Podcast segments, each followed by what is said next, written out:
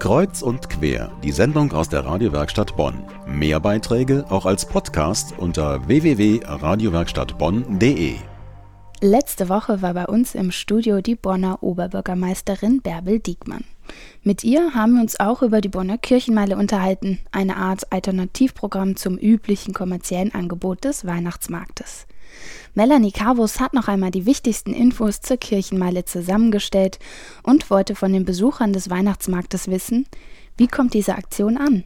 Ich finde diese Aktion toll und ich mag diese ganze Kirchenmeile hier am Weihnachtsmarkt. Da komme ich jedes Jahr her und halte mich dann auch hier auf, hauptsächlich. Die Bonner Kirchenmeile, das sind die Stände direkt am Bonner Münster.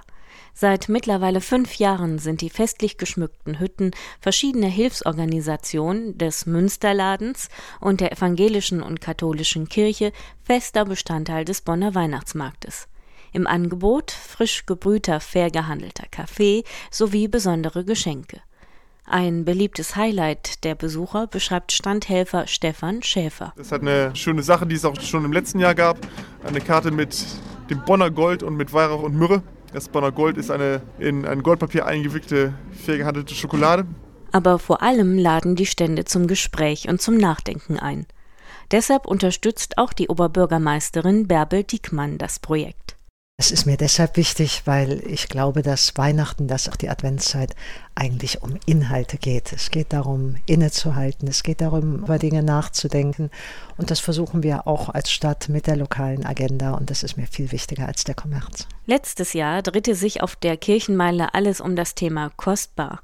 Da wurden dann die Besucher zum Beispiel gefragt, was ist wertvoll, was ist kostbar in ihrem Leben. Über 600 Zettel hingen am Ende an der Pinnwand.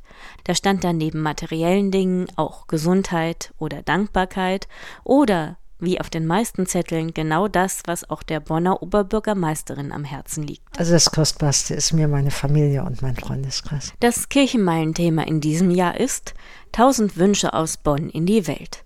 Dazu gibt es erstmalig eine hörbare Weihnachtskarte. Diese enthält auf einer kleinen CD neben weihnachtlichen Klängen aus dem Bonner Münster und der Kreuzkirche auch Gedanken zum Advent.